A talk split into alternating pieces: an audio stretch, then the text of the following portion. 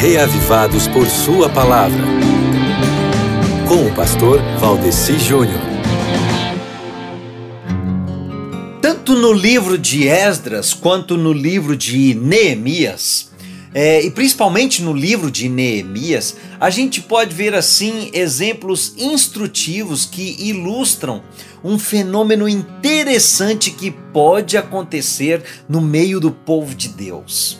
Neemias aqui ele mostra como é que poucas pessoas podem fazer coisas grandes para Deus quando estas pessoas elas são guiadas é, por dirigentes piedosos, dirigentes sinceros, abnegados, sabe?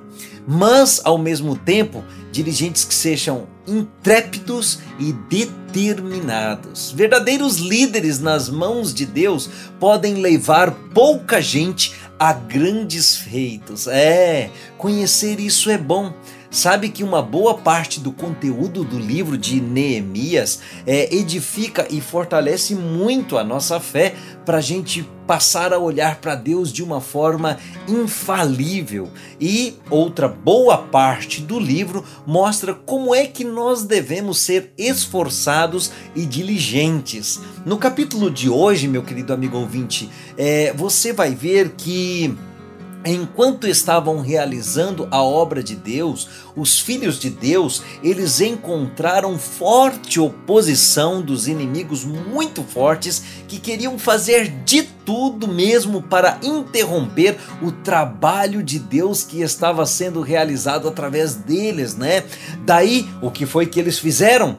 encararam a realidade, não pararam para briga, mas também não se apequenaram e vigiavam e trabalhavam sem parar.